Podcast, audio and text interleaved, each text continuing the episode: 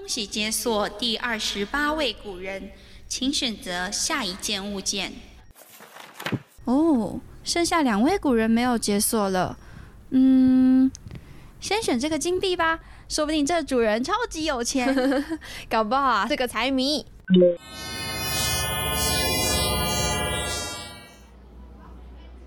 嗯，那边怎么有一大群人围着一个年轻的男子，感觉像在吵架哎？是发生了什么吗？他们看起来讨论的很热烈耶。你说他就一老爷过继的儿子，也配跟亲生儿女分财产？就是，都一把年纪了，也没看他闯出什么名堂来。我看呐，他就是等着分这笔财产的，不然早就远走高飞了。够了，别说了，这家我待不下去了。没想到古代的亲戚嘴也这么毒。日记本上显示了，原来是吴镜子啊。那今天就让我们一起来认识吴镜子吧。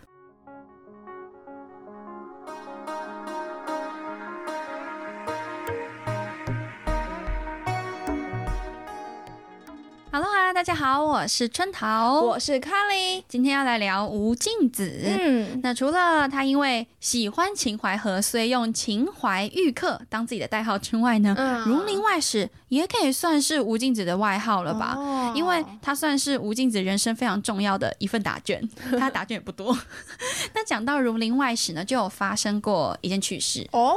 有一次我就跟别人吃饭聊天，然后我们就聊到。就高中朋友嘛，就说国高中好像有学过《儒林外史》，就说哦，那学的是什么？哦，范进中举。对，然后他讲说哦，就吃鸡蛋那个嘛。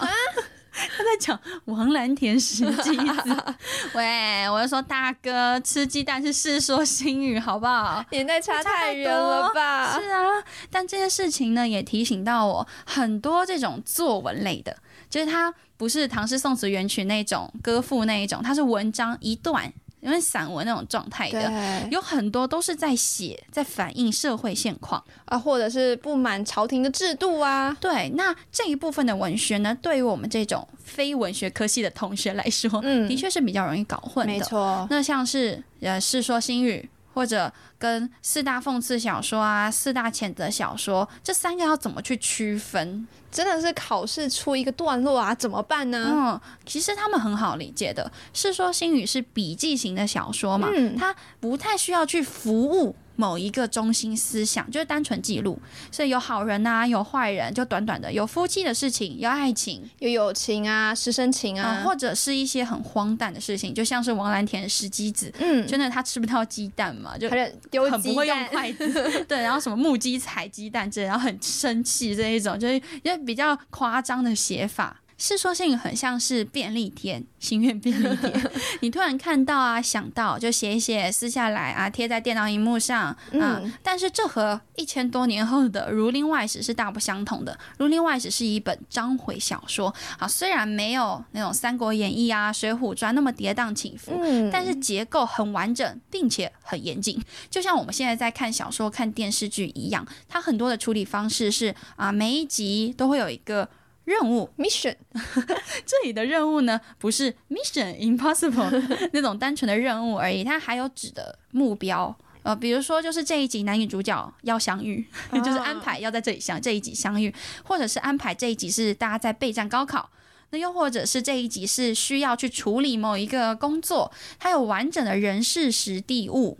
然后和重点，最后在结尾会留下一个伏笔，或者是下集的开头，吸引你继续看下去。对，所以我们每次在追小说、追剧、追歌的时候，都会有点停不下来。真的，是不是？就是夜晚追剧啊，然后隔天起来就很懵这样子。这其实就是章回小说的特点，它比较长，每一回都有自己的故事线，然后连接连接之后串成一个，又有一个很大的。故事线，这就是章回小说，没错。那现在你差不多能分辨这个西苑便利贴的《世说新语》跟《儒林外史》了。好，那么新的问题就来了：谴责小说和讽刺小说到底有什么差别？哦，真的，哦，我们要先盘点一下嘛。四大讽刺有什么？《聊斋志异》、呃，《儒林外史》。官场现形记，嗯二十年目睹之怪现状，对，那四大谴责又是什么？有那个老残游哦，这个要念慢一点，老残游记、孽海花啊，官场现形记嗯，二十年目睹之怪现状，对，有两个是重复的。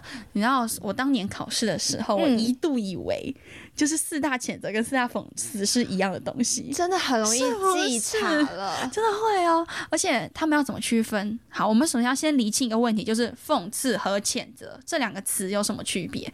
讽刺有点挖苦，我是查教育部的词典，就是挖苦、嘲讽的意思。笑谴责人对，是斥责，所以讽刺比较像是我们现在的那个很红的叫什么命。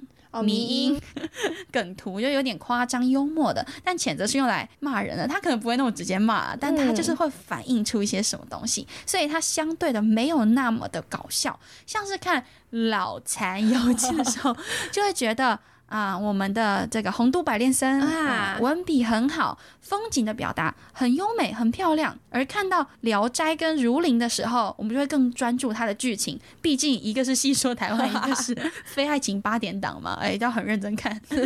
但这是我们自己的分法啦，想提供大家一个思路而已。是的，那说了这么多呢，我们要回到吴敬梓身上了。嗯既然《儒林外史》大家最熟悉，范进中举，嗯，那就给大家讲一个不一样的，哦，也是其中几位主角的故事。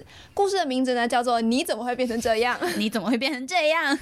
第一男主角呢叫匡超人，但没有穿 S 号的内裤，哎，不好说，不好说，嗯 因为武力超人呢是一个穷小子，吃不饱啊穿不暖，所以他真的有可能穿 S 号内裤。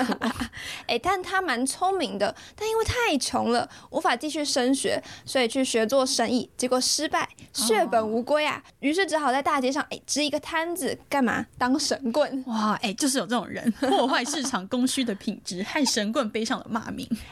但他的算命还蛮有文化的哦，嗯。他是拆字问卜，把你的名字拆开这样。哦啊，有一天呢，有一位老秀才叫马二，马二马哥又出现了，每个故事都有一个马哥，他一直在，他是一位老师，到市场帮学生买讲义，是。就看到了这个超人神棍不好好揽客，居然在读书啊！哎呦，读的还是自己写的书，对上了，于是很好奇，就走过去跟超人聊天，说：“哎呀，小伙子、啊，从哪里来呀、怎么在这当神棍呢、哦，他很直接呢。哎，真的超直接啊！嗯没想到超人听完马二的话，就开始突然哭了起来，这场面这么戏剧化的吗？场面一度尴尬，马二就哎呦，赶快抽卫生纸给他。真的是非爱情类八点档，那超人就开始讲述啊自己的苦啊，很穷啊，不能读书啊，等等等等。马二听完后很感动啊，觉得他很好学。对于是就现场出题给超人写，哦只有五十分钟的考卷呢，超人十分钟就写完了，哦，他是考试 Superman 呢。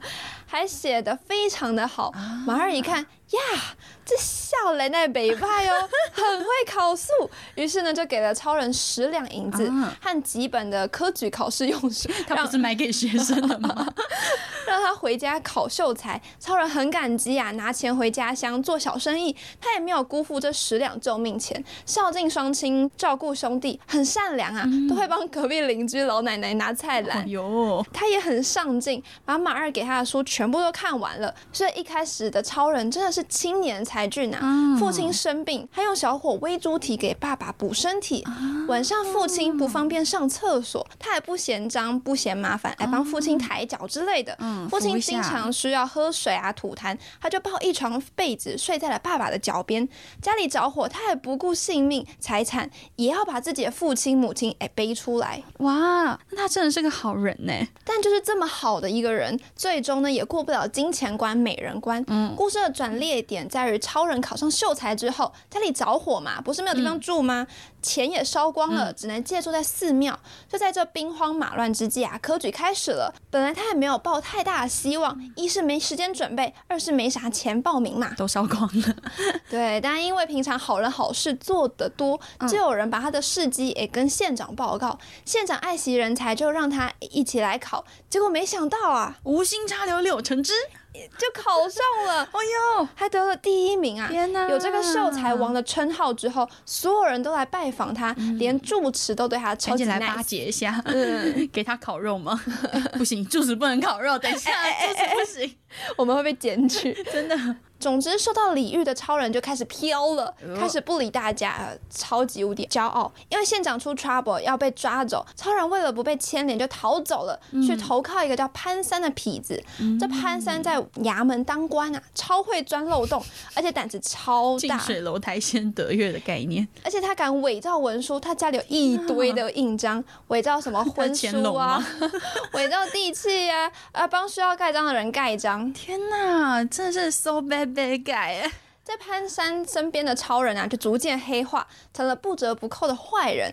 还在潘山的协助下娶妻生子，没多久县长平反了，没事没事。了，他又受县长的推荐进京赶考，没想到又考上了。哎呦 口运很好哎，可此时杯盖潘山呢，事迹败露，超人超害怕自己受又牵连来，，就把自己的妻儿丢回了老家，和老母亲自生自灭。哎呀，那县长呢，不是很欣赏超人吗？嗯就想把自己的女儿嫁给他。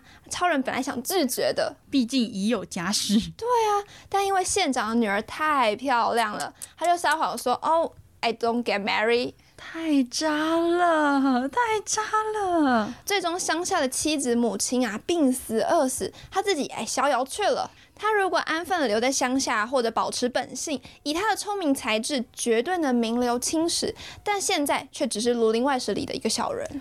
吴敬梓在写《儒林》的时候，他是有很多人物原型的，嗯，就是他会选几个人的故事，就真的有那个人，真的有发生一些事情，做改编或者是扩增成更多不同的故事，包括他自己也被拿来当素材了。在《儒林》的第三十一到三十三回的杜少卿就是吴敬梓的化身，对。因为包含了杜少卿他败光家产跟搬家等等的一些桥段，嗯。都是吴敬梓自己的故事。那这也是《儒林外史》它很写实、很有魅力的其中一个原因，就是它有人物原型。嗯，那还有另外一个呢，就是《儒林外史》当中有许多环境啊、地点、风景都是现实存在的，一直到现在，你去南京还有。哦那像是《儒林外史》整整五十六回当中。啊，其实是五十五回啦，嗯第五十六回是后人写的嘛，其中有三十回左右都有提到秦淮河或者是南京的其他地方，因为吴敬梓就是从安徽全椒移居到南京的嘛。嗯，那吴敬梓为何要远离家乡，不胜唏嘘？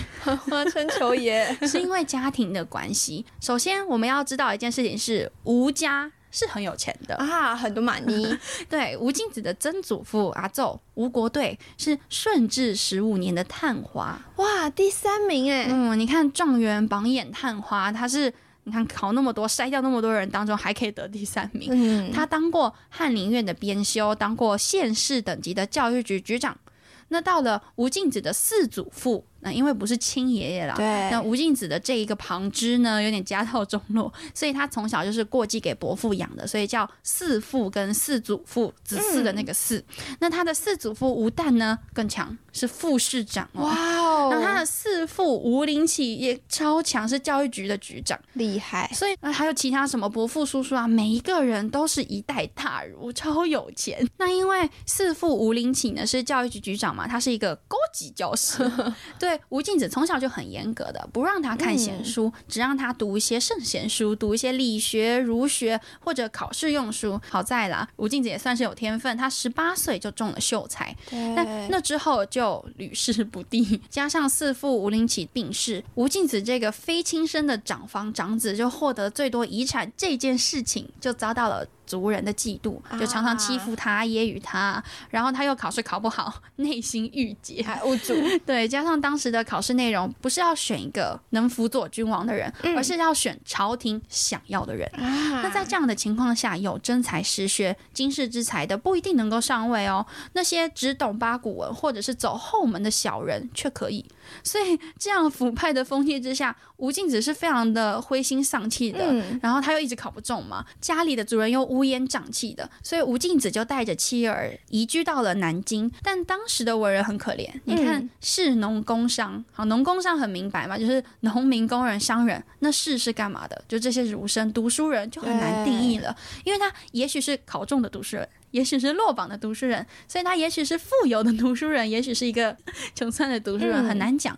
吴敬梓就是穷酸的那一批。哎呦，他没有官位，然后没有考中，没有正经的工作，又不会开源节流，然后小时候是个公子哥嘛，花钱嗯大手大脚的。重点是这个人还挺好的，他还挺乐善好施的。喜欢捐钱，对啊，他从安徽到南京的路上呢，就一直看到哎有人需要钱就就拿去捐了。我觉得也可能是因为他被就是家中那种气氛影响，嗯他不太想要这些臭钱了，所以他到南京之后的生活一直是很窘迫的，甚至一度到没有衣服穿都拿去典当了，没有米吃。但就是在这样艰困的环境下呢，吴敬子花了二十年完成了《儒林外史》，最后是五十三岁病逝的。虽然很辛苦，但吴敬子其实挺喜欢南京的。像是在《儒林外史》第四十一回就写到，话说这南京城里。每年四月半后，秦淮景致渐渐好了。哎呦，真的很白话。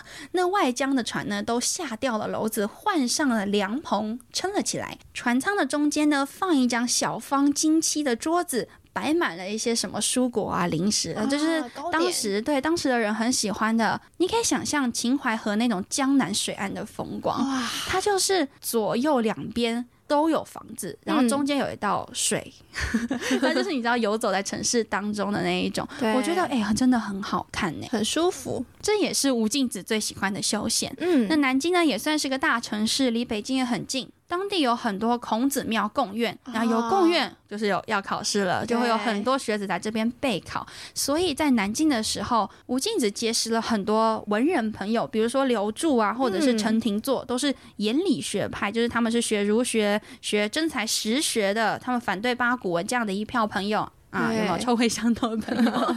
没有啦，他们每个人的个性都还蛮洒脱的，他们每个人在社会上的地位都不一定很高，因为当时那个朝中科举的情况就是要选那一些拍马屁的文啊之类的，就是有各个风格的。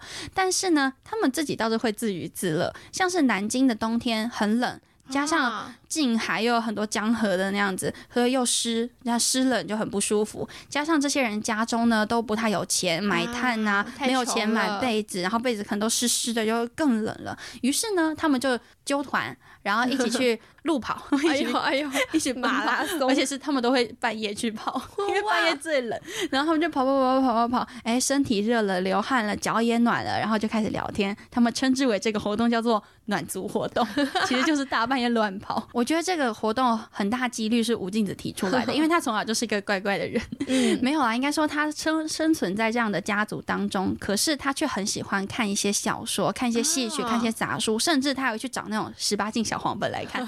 说真的，然后他的四父去世之后。这个情况只增无减，所以在这样的个性驱使之下，他有一次考试的时候还迟到，哎呦，这是因为他认识那个考官，然后那考官也知道他很有才华，所以才让他进去考，结果还是失败，白给他这个机会。